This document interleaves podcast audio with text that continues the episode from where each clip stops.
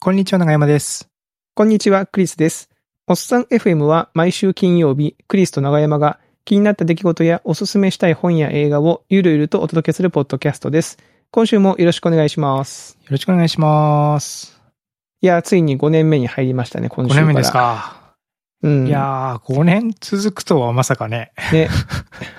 いや、まあ、あのーこの回が208回目でしょ。うんこの間200回になりましたねって言ったと思ったけど、本当年を取ると、時間のす進むのが早いね。早いですあねっ。という間ですね。うんまあ、5年目もね、変わらず、ゆるくやっていきましょうまあか。そうね。こんなテンションでゆるゆるはうんい。ゆるゆるとやっていきたいと思います。 はい。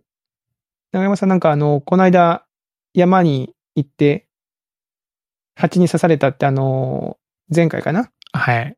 言ってたけど、あの、なんか、あれね、あの話、なんか、 山のに登ってる人たちから結構ツイッターで、山で蜂に刺されたと聞いてって 言って、聞いてくれないとか、なんか、やっぱあるあるなんですかね。どうなんですかね。やっぱみんなこう、気にはしてる事故、事故の一つとして、うんうん。うんまあ危険な動物、動物じゃないか、昆虫の昆虫ね。としてうんうねんしてね、やっぱり気にはされてて、はいはい。なんかポイズンリムーバー、実際に効果あるのかとか、ポイズンリムーバーってな何ですかなんていうんですかね、吸盤みたいので吸うんですよ。で、まあ、その、ははは蜂に刺された時の応急処置として、まあ、そのはいはい毒を絞り出すっていうのが、ほうほうまあど調べるとすぐ出てくるんですね。それそして水で流すみたいな。うんうんうん。で、吸っちゃダメなんですけども、えっと、まあ、力入れにくい箇所とかやっぱりあると思うんですよね。え絞り出すにしても吸っちゃ吸っちゃダメなの吸っちゃ吸うとね、なんかね、やっぱ口、口内に入れちゃうとやっぱり毒なんであ、虫口歯のか方ら。がやられちちゃうってこと、うんそう。そうそう。やっぱり口ってそ,、あーね、そんなにこう、もう内側だから、いうこと。ええ、そこに入れちゃうと粘膜が、に、影響があったりそとうなんだか、虫歯から、虫歯っていうのはなんか僕蛇で聞いたことあるんだけど、蜂はどうだかわかんないですけども、うんうん。まあそういうふうなき口内の傷とかから、うん。あの、毒が入っちゃって腫れちゃうとか、ええ怖っそういうことがあるみたいなんで、口で吸うのやめてくださいと。で、絞りあー、手で絞り出すんだけど、まあやっぱり力入れにくいとことか、力がないっていうケースとかもあるから、うんうん。そういう場合はポイズンリブーバーって言って、こう、ポンプみたいので、チューチューやると、そこがこう引っ張られて、うんうん出てくるんだえーそう、出てくるらしいってものなんですよね。うんうん。で、まあうん、こう、何回もやってるとそこがこう、赤く内出血みたいになるんですけども、しうんうん真空みたいになるから。うん。で、まあ、僕もそれを買ったんですよ。あうん刺さ刺された後にね。でその時は持ってなかったんで、 あはいはい、のはい、。使いようがなかったんですけども、今度、もし刺されたらそれ使おうかなと思って。まあ、新しいガジェットゲットしたから、ちょっと使ってみたい気持ちもありますけど、刺されたくないですよね。 そうですね、できれば。あと、エピペンも処方してもらって、あうんの処方してもらってたのが来たので、なるほど、なるほど。あの、太ももに注射を刺す練習もしてます。え、その、こう、あた、こう、から、から打ちというか、こう、そうそうそう、トレーナーが。ついてるんで、そうなんだ。ええそのトレーナーを当てて、グッと押すと、パチンってななると。で、うんこのぐらいだったらそこで針が出て、うんうんうん。薬液が注射されるとはいはいはいいはうい。ことなんですけども、まあ、トレーナーは針が出ないので、まあ、パチンってなるだけって感じですね。ああ、うん。面白い。ど、どうですか実際その、よよ予後というか。その後がね、腫れはすぐ引いたんですけど、うんうんうんアレルギー反応のかゆみが、うん。足の方かな足の方がひどくて、うんうん。 1週間経つんですけども、か薬塗り続けてもずっと痒くて、うーん。でも夜もちょっとね、痒くて起きちゃったりするみたいな感じで、ええちょっとね、刺され、腫れはすぐ引いたけど、やっぱその痒みが反応がかなり長引くので、まあもしかすると僕そのアレルギー反応としてちょっと強めに出る可能性あるかなとか、勝手に思ってはいますあねー、やっぱり。うん。いやー、かゆいの、足がかゆいの嫌ですね。足か、がね。蚊でも嫌だもん。蚊で、なんか足とか刺されると、ね嫌でしょちっとこういや、いや、うん。なんかどこがかゆいかわかんないから、こう、その辺をかい、かき散らしちゃったりするとね。あとし、やっぱすごいなと思ったのは、やっぱり蜂の毒すごいなと思ったのは、刺されたとことも全然関係ないところが今腫れてるんですよ。腫れてるっていうか、痒いんですよ。えだからそどういうのこ血液中をほら毒が移動するわけじゃはないいですはいか。はいはいはいはい。で、まあ、すね、で、それそれでまあ、まあ薄まっていくんだろうけども、広がれば広がるほど。うんうんうん。でもやっぱりその部分的にその反応しやすいとことか、指の付け根みたいなとことかが腫れへてー痒くなったりとか今してて、全然指と、指と逆のかかとに近い方を刺されたんですけども、うん。そんな感じで、うわ、このなんかややべえな、みたいな感大じ。変ですね。ですね。えー、もうね、困っちゃったよ。なんで最近はもうずっともうスズメバチを、の巣をエアガンで破壊する動画とか、 スズメバチをあのハサミでちょん切る動画とか、そういうのをよく見てます。この間あれですよ、なんか YouTube ショーとかなんかで、い生きたスズメバチを食べようとして口の中に入れて顔が腫れまくってる動画見ちゃいいましたね、やー、バカだ な。もうそれ大変ですよ、もう。そんなことしてダメね、大変だよね。いや、でも最近多いんですかね。なんか結構、スズメバチの話題見ますよ。なんか周りで。あの、ほら、僕の子供そうですのかさ、うん。子供のあまあ言ってましたね。うん学童の近くにっていう話があっでもね、でしそょうそうそう。うんあの、活動期間長いんですよね。春から秋にかけて、うんうんスズメバチ活動期間なんですけども、うんこの時期にもうその、巣が大きく完成してる状態なんですよね。ほうほうほうほう。その春って巣また作り始めてる状態だから、ああ、で今ちょうどこう、なんか、そうだからめベースができてるわけだうね。ん、まず目立つっていうのが一つと、うんうん。あと、で、秋、で、これから寒くなってくると、まあ、働き蜂死んでいくんですけど、うんうん。そうするし、その、まあ、そもそも今、だんだん餌が減ってるっていう状態になってきてるんで、うんうんうん。なんか気が立ってるらしいんですよね。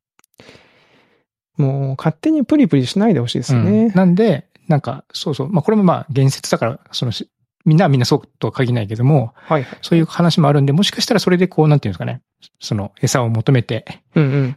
住宅街の方に来たりとか、うんうん。今まで見えてなかった巣が大きくなって見えてるとか、うんうん。そういう時期であるのかもしれないですね、もしかしたら。なるほどね。うん。いやー、それはなかどなんどんか、蜂にね詳しくなっていく。もう次刺されても大丈夫ですね。うん。子供の、子供のなんだっけ、自習学習最近なんか、はいはいはいはい。うん、じ自分でテーマを決めて学習させるやつ、するやつも、うんうん。あの、蜂、蜂にしました。お父さんの写真とか撮って貼ったらいいじゃないですそう、か。そお父のさんが蜂に刺されたので調べましたっていう。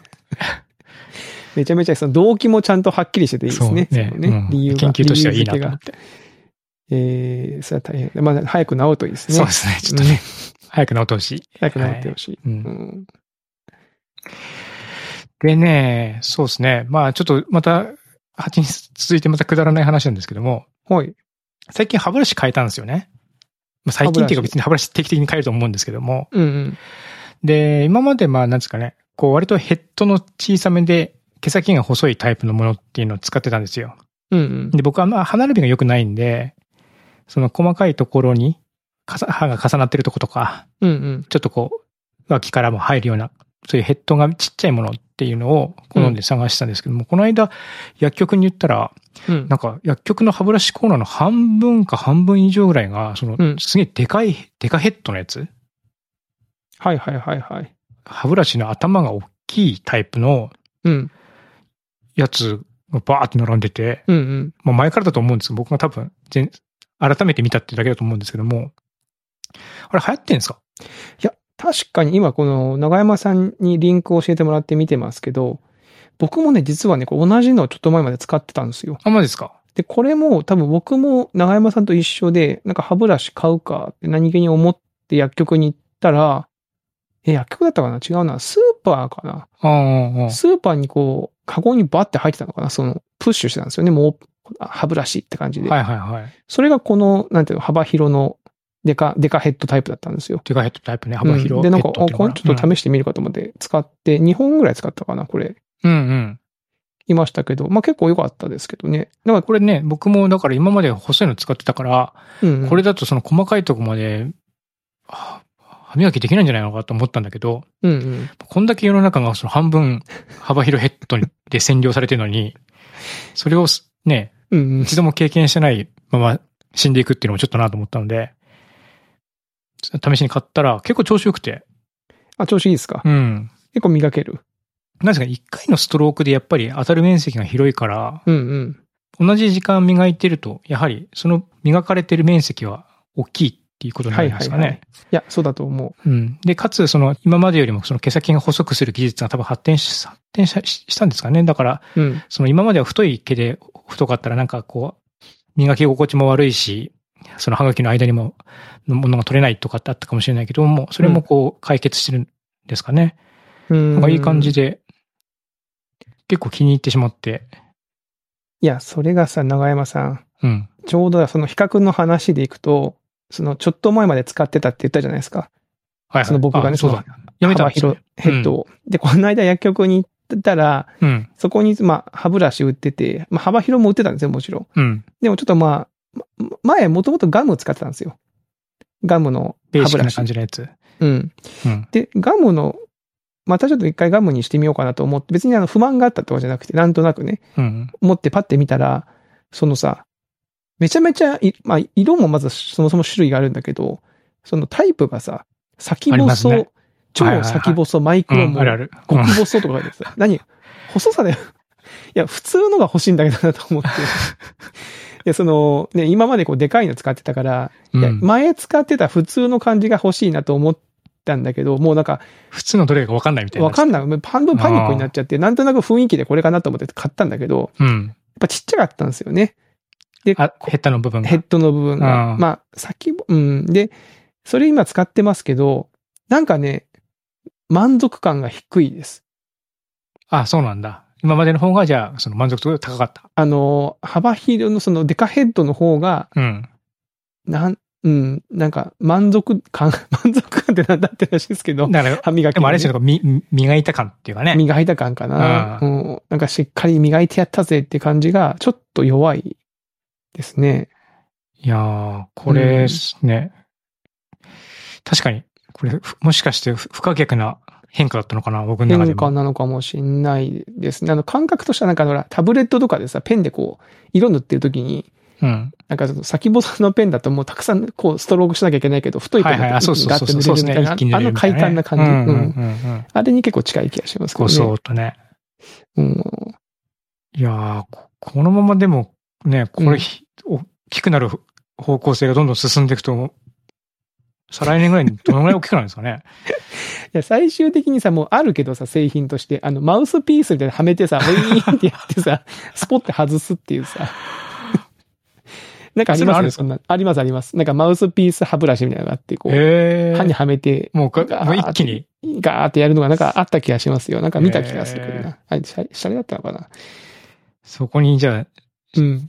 こに行くんだ行き着くのか、まあでも大きい、大きい方が、大きいとちょっとやっぱね、口が小さいと磨きにくいっていう人もまあいるでしょうからね。何なんでしょうね、これは。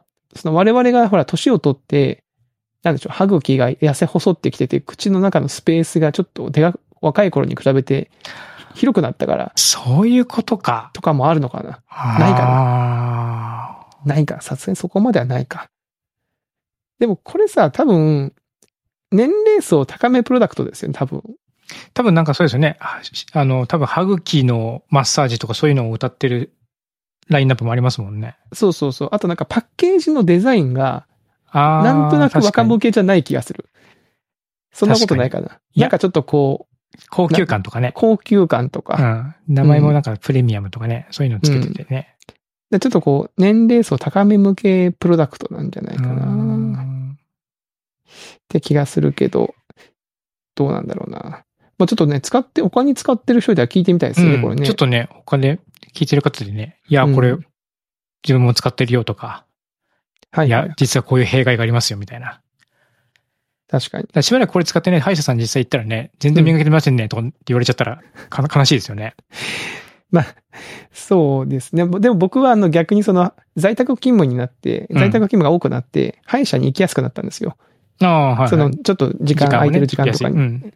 そうするとその、なんだろう、よ4ヶ月か3ヶ月に1回の歯のこの、なんていうの、歯石ケアとか歯のチはェいはッいク、。検診み行たいきな、やね。すいじゃないですか。うん。で逆にそこでこう綺麗にクリーニングしてもらえるわけだから、普段の歯磨きはまあまあ、まあまあ取れてたらいいんじゃないかなっていう。なるほ ダメかな、この考えど。は。いや、まあ、その短期間だったらいいんじゃないですかね。僕もでも似たような考えですね。確かに。ね、なんかうんまあ、だから試し、してみて、そこで、ままあ、怒られたりとかしたら、うんなんか方針変更するみたいな。ね、だってこれ行き着く先はさ、だって本当にその丁寧にやろうと思ったら、このでかいのでまず大きな汚れを落として、ちょっと歯ブラシを持ち替えてさ、ちっちゃいやつに。ああ、ほんで、こう、その、重なってるとことか、そうそうそうそう。奥歯のさらに奥とかをやるみたいな。う。うんん。で、僕、歯医者さんであれを勧められたんですよ。あの、ひ、糸。歯間歯ブラ間、歯間ブラシの糸みたいなやはいつ。はいはいはい。フロス。あ、そうそう、それそれ。で、買ってたまーにやりますけど、うん。毎日はしないからね。めんどくさいし。フロスか。フロスもやんないとなと思いながら全然習慣づかないですね。うん。確かにこう、歯を磨いた後に、いいってやってたまに見ると、あ、ちょっとここにとか、あることあるもんな。ねやったらやったでね、うわ、こんなん取れんのかみたいなこととかあってね、 ちょっとショックだから、いや、これちょっとしばらく続けてやろうとかって思うんだけど、すぐ忘れちゃうんだよね。つ続かないもんね。うん。うん。そうなんだよね。まあでもでかい歯ブラシはね、確かに長山さんがこの話題を持ってきて、あ、やっぱそうなのか。なんか僕の身の回り、目の前の、周りのその、ね、スーパーとかだけがプッシュしてるわけじゃないんだったら、ちょっと今、京思都いだましけた。他でも、他の地区でも同じようになってるのかななってんじゃないかな。はでかい歯ブラシ、うん。ね、おすすめですよっていうの。まあ僕もちょっと早く戻したいですもん、そのでかい歯ブラシに。今ちっちゃく、ちあ、っちそうゃくなんっだ。ちゃっ不た満なんです。うね。 やっぱ不り。満です。結満足結度も構ね不満。ううんん。結構不満なんだよな。いや、ぶっちゃけ電動歯ブラシを最初に使った時よりも、今の方が満足度高いですね、うん僕は。電動歯ブラシも気になってるんですけど、長山さん電動歯ブラシ経験者ですか僕ね、電動歯ブラシは経験、そんなに高いもんじゃないんですけど、買って、うんしばらく使ってたんですけども、電動歯ブラシが悪いんじゃないんですけども、電動歯ブラシを使ってる時に、うん。詰め物が欠けちゃ って、はいはいはい。それでなんか、そのショックでなんか使うのやめちゃったんですよ。あ、そんなに、電動歯ブラシの威威力が、あ、高いってことその、ウィンウいィやン、多分関係ないと思いますね。関係ないうの、ん、多分その経年劣化とか、はいはいはい。うん、いずれだと思うんですけども。で、まあ確かに満足度高いんだけど、うんこう、ビーってし、震えるのがずっと口にも伝わってるから、なんか口がむずがよく感じる感じなんですよあね。ーだからさ、電動歯ブラシもピンキリじゃないですか。なんか、薬局で売ってる数千、二三千円のやつもあれば、なんか、ヨドバシとかで超買音うと波ね、でどうこう1とか万ね、円ぐらい、何万円もするやつありますよね。 2万円するやつもあるじゃないですか。だから、な、どれがいいんだろうなって、ちょっとわかんないんですよね。なんか僕は Amazon のレビューの高い、比較的安い、超音波が出るってやつを買ってややりましたけど、うん。超音超音波が良くなかったんじゃないですか。超音波で割れちゃったのか なちアパッチのおたけびみたいな感じで。俺はうららららららって、 スポーンっつって外れていったって。あ、これなんか超音波式と振動式ってあるんだ。あ。そうそうそううそうそう。音波式と、あ、でも音波式って結構大体音波式なんですね。うん。うーん、アパッチのおたけび式じゃないですか。うん。ゼロニモ式のやつ。ゼロニモ式。えー、まあちょっと気に、ちょっと調べてみよう。うん。まあちょっとそれもで電動も試してみたい。だから電動でだからでかかったら最強なのかな。あ、確かに。なんか見る感じ電動のヘッドはちっちゃそうですもうんね。ん。普通のやつが多いですね。でもたまになんか丸いやつとかあるから、もしかしたらなんかこう、はい今後そういった工夫を凝らした製品が出てきてるかもしれないですね。確かに。まあでかいのがいいよな。なんだって大は小を兼ねるわけだから。 ね。はい。うん。でかいやつでいきましょうよ。 なんで、ちょっと、皆さんぜひとも、なんかこうね、歯ブラシ、歯ブラシ、これいいよ、おすすめ情報があったら。そうそう情報欲しいんぜひ知りたいのそれで、試してみたい。 Twitter でもレビューしたいです。お便りではもいただければと思います。い。はい。よろしくお願いします。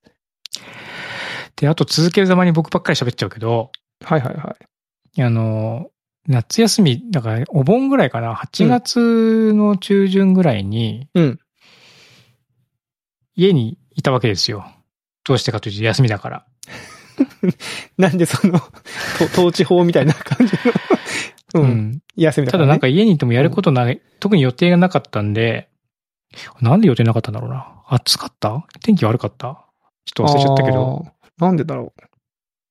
なん8か家月に行のってげ中うん旬、 8下月旬ぐらい。のお盆ぐらい。いの時に。うん、あうんだから微妙にちょこちょこ仕事も入ってたのかな。う。うんん。そんで、なんかこう、これといった大きな予定も入ってなくて家にいたんで、なんか前から気になってた、難度2テトリスっていう、うん。こう、なんていうんですかね、コンピュータープログラミング、コンピューターサイエンスの講座をやろうと思ってほうほうほう。受け始めたんですよ。ほう。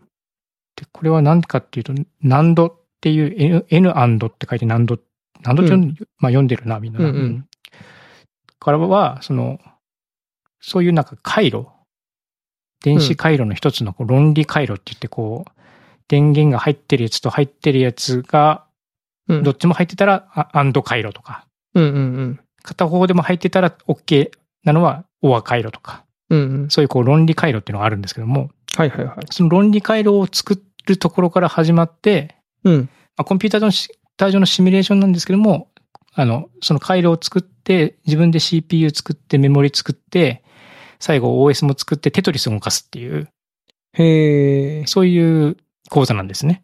ほうほうほう。う。ん。で、なんか、まあ、コンピューター使ってる仕事をしてるけど、僕、コンピューター作ったことないなと思ったんで、いや、また、普通の人はないと思いま すけど。もう自作、自作はい PC、うん、普通じゃない。まあ、大抵の人はないですよね。もう自作 PC。自作 PC をしてみようかなと思っえ、て、そう、自作 PC のさらに前段階みたいな感じでしょそうですねの回路ってことは。うん。もなうんで、まあ実際にそのハンダごとで回路とかしなくて、それをはいはいこう、あそういう回路を、まあコンピューター上で組んでいって、それで、まあ、そこに実際に、なんですかね、信号が来るとどうなるかっていうのをシミュレーションしながら作っていくっていうふうな、ほうほうほう。そういう、そういうシミュレーターも準備されていて、うんま。あ、無料のコースなんですけども、それを始めて。うんうんうんで、8月のそのお盆の時はもうでも、結局始めても1、一章か2章ぐらいしか終わんなくて、あ、これ全然終わんねえなと思ったんですけども、その後コツコツコツコツ続けて、先週ぐらいに、蜂に刺されたかゆみをの中、一応パート1の前半のコースを終了しまして、うんあの、コンピューターができました。すごい。え、コンピューター、その、なんていうの、その、命令を与えたら、なんかしらのこうアウトプットがあるような足し算、はできる。えまあ、ー、足し算がいでやまあ足し算ができるっていうか、一応その、えっ、と、まあ一応コンピューターなんで何でもできるんですけども、うんうろんうん理論上は。うんうん。理論上何でもできるけど、足し算はできます。引き算もできるかな。符号付きのうんうんうん整数が使えるから。掛け算はソフトウェアで頑張るって感じですね。えー、すごい。いや僕もできないから、単純にすすごいですね、それね。すこごれいがとで思も、っちゃいます。聞いてるとなんかちょっと小難しい感じするじゃないですか。そんな回路とかなんか論理とか。ほうほうほう。うん。それが、ただね、この、まあ、ちょっと英語なんで、ですが、まあ、スライドもよくできてて、なんかこ、一個一個こう、少しずつ進めていくと、あ、この、この前の章で作ったやつ、これで使うんだ、みたいなのが、こう、よく組み立てられていてですね、ほうほうほ割とこう、階段が、のステップの上がり方が、う。うん。気持ちよく上がれるコース、えー構成になっていて、そのコース構成がすごいよくできてるって感じがしますね。あーじゃあ、こうやってて、なんだろう、最初はできないなと思ってても、うん。ステップをやっていくうちになんか結構高いとこまで。そうそう。最初、もちろん最初の最初はなんか本当に基礎の回路なんで、うんなんかこれなんだろうとかと思ってるんですけども、次の回に行くとそれを使って、じゃあ、あの、これを作りましょうってなって、あこうそっか、なるほど、これとこれを組み合わせるとこれできんじゃんみたいになってって、それそれのこうこれとこれを組み合わせたらこれできんじゃんみたいなのをずっと続けていくと、だんだんだんだんその、なんですかね、プロジェクトがどんどん大きくなってって、うん。面白くなってるんですよね。その雪だるまがどんどん大きくなっていく面白さみたいな。うんうんうんううん。ん。そういう感じで、最後、そうですね、CPU 作った時とかは結構、一番感動したのは、なんかその、基礎計算をする回路なんですけども、うん。今まで作ってた、その本当に基礎的な動きしかしない回路なんだけども、こういうふうに組み立てると、あの、足し算とか命令を出せますよっていうのを教えてもらった時に、うわ、すげえな、みたいな。うーん感動がめっちゃあって。なんでまあ、コンピューター、一応、多分難しい話は実際は出てこないので、うんうん。興味があって、ちょこっとだけまあ、プログラムとかもかじったことあるよぐらいだったら、多分できるんじゃないかなっていう気がするので、まあ、興味があれば。いやーちょっと、興味湧きますね。なんかそういう、僕もだからそういうの実は、なんだろうな。そういうレイヤーのことってあんまりこうやってこなかったんで、うん。まあちょっと若干コンプレックスみたいなのがあります、ありますもんね。わかりますわかります。っていうかまあ、僕もその初めに、なんでここのコースを受けようと思ったのは、やっぱりそういう全く同じ動機で。うーんうえ、で、これテトリスが動いてんのまだ、まだコンピューターができたばっかりなんで、後半ここかにら、ここから、こいつに OS と、プログラミング言語を実装して、あその上でゲームをえ、実装すなる。るほど。OS、プログラミング言語も行くんだ。あ、そりゃそうか。そうなんですそより。ゃそうだね。そうそなんでりゃすそようだわ。へえ、な面ので、ちょっ白い。と後半はどういう道のりなのか、まだ、ちらっとしか見てないんですけども、うん後半もなかなか骨太そうなので、うん。まあ、そ、そもそもそのテトリスって、なんかね、あの、なんだっけ、たまにほら、ツイッターのツイートの文字数ぐらいだっけ、収まるんだっけ、なんかすごい、うんうんめっちゃこう、ハックしてね、書ないんかたら、 10分で例えばテトリス作るとか、めちゃめちゃ少ない文字数で、ね、つぶやきプロセッシングみたいなので、こうテトリス作るとか、ありますもんうね。ん、なんかいろいろネタ、うんネタというかね、題材にされやすいですよね。うーん。いや、面白そうか。楽しみですね。それね、ちょっと完成したらちょっと、見たい。はい。見たいなんで、ですまね。たちょっと、まだ半分なんですけど、また後半もできたら、ちょっと報告したいなというふうに思います。ぜひぜひ。えー、いや、面白そう。僕もちょっと、時間があれば、時間がな、時間がねえんだな。はい。 ということで、あのー長山さん、はい、またお便りが、今週もそうですね。ありがとうございます。来ておりまして、はい。えー、そっちに行きたいなと思いますけども、はい。えー、お便り紹介ですね。あの、マイルドさんですね。マイルドさん、あ、はい。毎度毎度ありがとうございま毎す。度ありがとうございます。ツイッターでもね、定期的に感想をつぶやいていただいて、なはんいか10週ぐらいしたって書いて ましたよ。本当にって思いましたけどね。うん体に悪いんじゃないかなと思いますよね。本当ですよ。はい。では早速読み上げさせていただきますけども、はいえー203回のペットの話ありがとうございました。大変面白かったです。たびたびリクエストして申し訳ありませんが、腕時計について思い出話などあればお願いします。おっさんといえば腕時計ってことこともないですが、中高生の入学祝いに腕時計を買ってもらったりした世代かなと思いますしう、ん社長さんのお知り合いが多いお二人なら何か面白いエピソードがあるかなと期待しています。何かのついでに話題にしていただけると嬉しいです。ちなみに僕は20年ほど前に時計好きの友人にそそのかされて6万円の自動巻きな時計を買ってしまいました。えー腕から外して2日間置いておくと止まるという仕様に振り回されながらも数年間は使っていました。でもスマホやスマートウォッチの時代の今、ずれている時計に意味を見出せず、結婚式などのイベント用に引き出しの中で眠らせていますとなるほいうど感。じですね。うん。まあ、時計は確かに我々世代は、うん。その、お祝いの品としてもらうみたいなのあったと思うん万ですよ年ね。筆か時計みたいなね。うん。まさしく僕、あの、あれなんですよ。高校、初めてのと腕時計が、うん。えっ、とね、高校生の時かな、大学入試の前だと思うんですよね。それはなんかプレゼントだったのかななんか大学入試があるから、ちょっと時計の一つでも持ってないとか、試験会場とかで見れあなあ、いそじうゃかそうなか。いですもか。し、そうねそう時計見にくい場所に。あったりとか。うんうん。うん。あの、その頃スマホとかも携帯もないから、本当にその腕時計が時間、時間を知るね、街中で、はい。あの、手早い手段ってことで。うんで、なんかアルバ、アルバって言うんだっけアルバだっけ ?ALBA。はいはい、あれば、ありますね。アルバの、えーの、なんか結構スポーティーな、アルバのこう、スポーティーなタイプの腕時計を買ってもらったんですよ。うーん。で、結構気に入ってて、うん。えー使ってたんですけど、まあ僕はあの部活動バスケット部だったんで、うん。部活動の間はつけれないじゃないですか。あの、当たり前ですけど。はいはい。危ないですもんね。そうそう。で、なんか、腕に巻く習慣がそこまでなかったんですよね。うん。だから、もう本当にアホなんですけど、胸ポケットに入れてたわけ、その、時計を。で、学校帰りに部活が終わって、その、なんだろうな、靴を履こうと思って、前かがみになったんですよ。靴をちょっとこう、整えようと思って。そしたらさ、うん胸ポケットからスルスルって落ちちゃって、ああ、学校の石畳の上にカツンって落ちて、やっぱあの、ね、いくら防水性能高くても、やっぱ石畳に直で落ちたら割れちゃ割っれた。ちゃうのね。その、あー割れちゃうというか、ひびが入っちゃって、はいはい。ですげえしょぼんとして、まあ、とその後ね、あの、ちょっと、あの、か交換というか、修理しまししたけど、めちゃめちゃショックでしたね、あの時ね。えうわー、みたいな。せっかく買ってもらったやつ、みたいな。うん、た。確かに結構ショックかも、そういうの。なんかね、もう以来、だから僕はもうなんかその胸ポケットに入れるとなんか落とすぞっ ていう、あ、脅迫観 念が脅迫観あ念るに。あ あるのよ。その、かなーり。いや、でも落としますね。。落とす落とす。え僕も何回もやってる もん。ペンとかさ、ちょこっと入れといて落とす、落とすっていうの。そうそう。だからこれペンとかだったら別にペン落としたってさ、あ、ね落割ちたれ落ちて、た割れたり壊れたりってあんまないですけどね。ないでしょ。うんだから大事なものがさ、それでそうですね。落ちちゃゃったら、あって思っちゃいますようんね、やっぱね。う。う。うんん。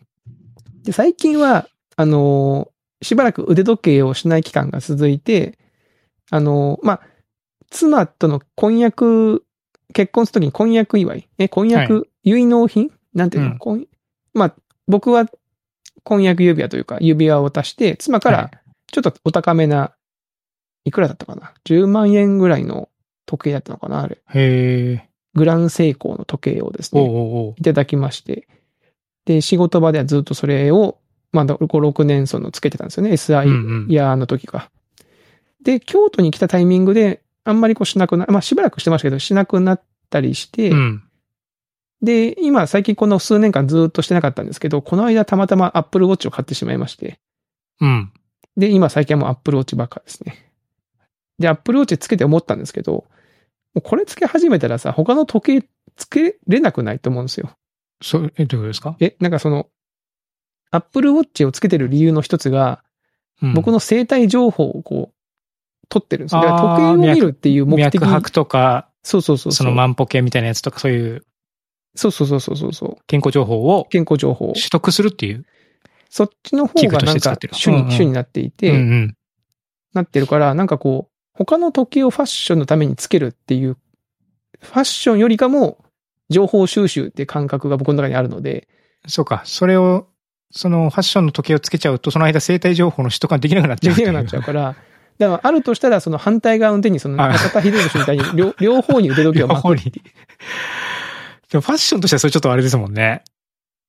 なんかちょっと変な感じになっちゃいます変もんね。な感じになっに。ちゃいますすもんね。だから、あ時計がな、時計がないアップルウォッチが出 たら、時計がつけれるのかな時計がないアップルって面白いですね。そうアップル、 なアんかップルじゃん。ダイムみたいな、アップルか。 なってるけど、うん、だから最近はもう僕は、まあ多分こういう、だからそのファッションの方を優先したい人は、多分マイルドさんとかもその、ね、読むと、そのうん結婚式とかのイベントの時にはそっち側を使うっていう話なんで、まあ多分そういう、なんだろう TPO に合わせてファッションとかうん、付け替えるっていう。付け替えるっていうのがあると思うんですけど、まあ僕はどっちかって言ったら情報収集始めちゃったら、取れる情報はなるべく取っておきたいっていうタイプの人間なんで、 損しちゃうみたいなね。損しちゃう。なんかあの時なんかね別のやに損はしつないをんだけど、そういう気持ちになっちゃうんですね。残しておきたいって思っちゃうからね。そうなんですよ。うん。なんで最近はそんな感じ ですかね。ああ、なるほど。うアんッ。プローチ、いいですか、アップローチ、そうですね。結構いいですね。うなん、か使ってますよ。不満もないし、まあ、あの、僕はずっとその万歩計的なゲームを、あの、ピクミンブルームっていうはいはいはい。ゲーム歩をくスマホでやってたんですよ。ゲームねうんそうそう。でもスマホを持ってない時に、あの、スマホ持ってない時にカウントされないんですよね。当たり前ですけど。はいはい。で、僕スマホで動画撮影とかもしたりもするので、そその間の歩歩いてるのはもったいないなって思ったりとか。もったいなさで。なるほあどと、家の中って、じ家の中って結構歩いてるんですよ、中山さん。知ってましたああ。家その中ってうかそうか結構うろうろすると、数千、一日千歩、え、そんなに千歩ぐらいいかないかな。千歩は行くと思うよ、行くと思います。ええそれ、それはクリスさんちがめちゃめちゃ広いからじゃないですかええもうそんなそことないですよ。そんな、あの、ま、 そんな、そうやって言うけど、あの、全然、普通の、もう、狭小住宅ですから、マンションですから。おーいみたいな感じ の、あの、テーブル。端からま端だあまので。門、門からね、門から家のせ、 その玄関までがまずその何百メートルもありますが、そんなところに住んでませんから。はい。でもい意外とね、人間生活してると歩い、うーんあの、あ歩くんだけそど、そうう,、なんですねそうでもそのほら、スマホって結構置いてることも多いから、家の中で。うんそういうのがカウントされないのはもったいないなと思ったのもあるっていう の。もったいないって面白いですね。歩数の、せっかく歩いてるのに歩数がね、もったいないじゃないですか。そうそうそううんそう。はい。長山さんどうですか腕時計は。僕ね、そのなんかクリスさんのエピソードを聞いて思い出したのは、うんうん。僕一番最初に多分買った時計が、うんうん、あの、ガチャガチャ ?100 円とかガチャガチ200ャ円のガチャガチャで、うん。あの、なんかすごい安っちい時計なんだけど、うん。それがなんかちょっとどうしても欲しくて親にねだって、うん。ガチャガチャで出して、その時計をゲットしたんですよね。うん。うん。うん。それが多分ね、僕、腕時計として初めてのものだったんですけどガも。チャガチャあちょっと、おもちゃみたいなやつってことそう、一応でもまあデジタル時計で表示は出るんです。あ、すご出い。てほうほうほう。まあでもそれだけですよ。言ったら。うん。うん。なんだけど、まあもちろん安物なんで、うんうんなんかもう2、3日とかで、2、3日は言い過ぎかな。結構やっぱりすぐに壊れちゃって、あ、そうなんだ。うんおーで、なんかす結構気に入ってたんだけど、壊れちゃったんですげえ悲しい気持ちになったっていうのを、うん。なんか今思い出しました、それを。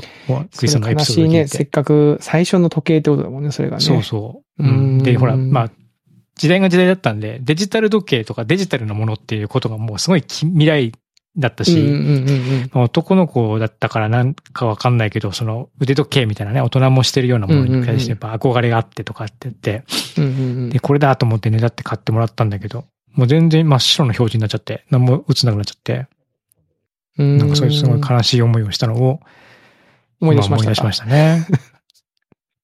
うん。やっぱ懐かしいな。やっぱそうね、印象に残ってるんでしょうね。そのね、最初の時計とか、最初のこのね、うん。お大人のもの、大人の入り口みたいな感じですもんね。そうそう。なんかそういうイメージが当時はありました。まあ今の人たちとかはす、ね、もしかしたらそれがスマホだったりとかね。ああ。それこ。そね、そういう感じなのかもしれないですけどいねや。ー、どうなんだろうな。スマホとか逆にほら、本当にちっちゃい時から触ってるじゃないですか、子供あのあ、人そうによか。っでもてほらは。自分のマイスマホとかなるとさマイスマホとかってことうん。ああ、確かに。確まあかにでもな。そんな思い入れないのかな。わかんうないちの子たちは大人の入り口なん、あ、でも、そう思うとうちの長男、次男は、うん。親戚の、まあ妻の妹から、あのー、中学校とかに入るタイミングで腕時計をもらってましたね。ああ、やっぱりそうスウォなッんですチね。、スウォッチもらっってまました。あ、スウォッチね。はいうん。で、それ大事に使ってますよ。うんスウォッチ。あやっぱ使ってるんだ、大う事。ん。あとね、思い出すのは、うちのじいさんがまあだいぶ前に死んだんですけども、うんうん。あのー、こう死んだ後に形見分けってするじゃないですか。その個人が使っていたものを、はいはい、はい。まあ親戚とか、まあ近しい人とか、まあ友人、知人とかに、まあ持ってってもらったりするっていうのをしてた中で、時計が出てきたんですよね。出てきたっていうか、一番よくしてた時計だったんですけども、うん。で、これがあるんだわって言って、で、うちの母親にこれ、これ、この時計あるんだけど持ってくって言われて、うん。まあ、じいさんずっと使ってたやつだしなと思って、ちらっと見たら、うんオメガの C マスターだったんですよ。お、それ高いやつオメガの C マスターっていうと、まあまあ高い。結構。ああ、はいはいはいはいはいはい。はいはいはい、はロい。ロレックスかオメガ、まあ、ロレックス、まあ、ちょっとそこ比べるかどうかちょっといろいろ諸説あるけど、うんうん。ね、高い時計っていうとオメガとか、ロレックスとうんうんか、うんうんそういうのが出てくる、ああいう感じの中にこう、ね、有名な時計メーカーの中に入ってくるような時計だったんで、僕も知ってるやつだったんでね。うんうんうんうんうん。だったんで、おえ、マジでと思って。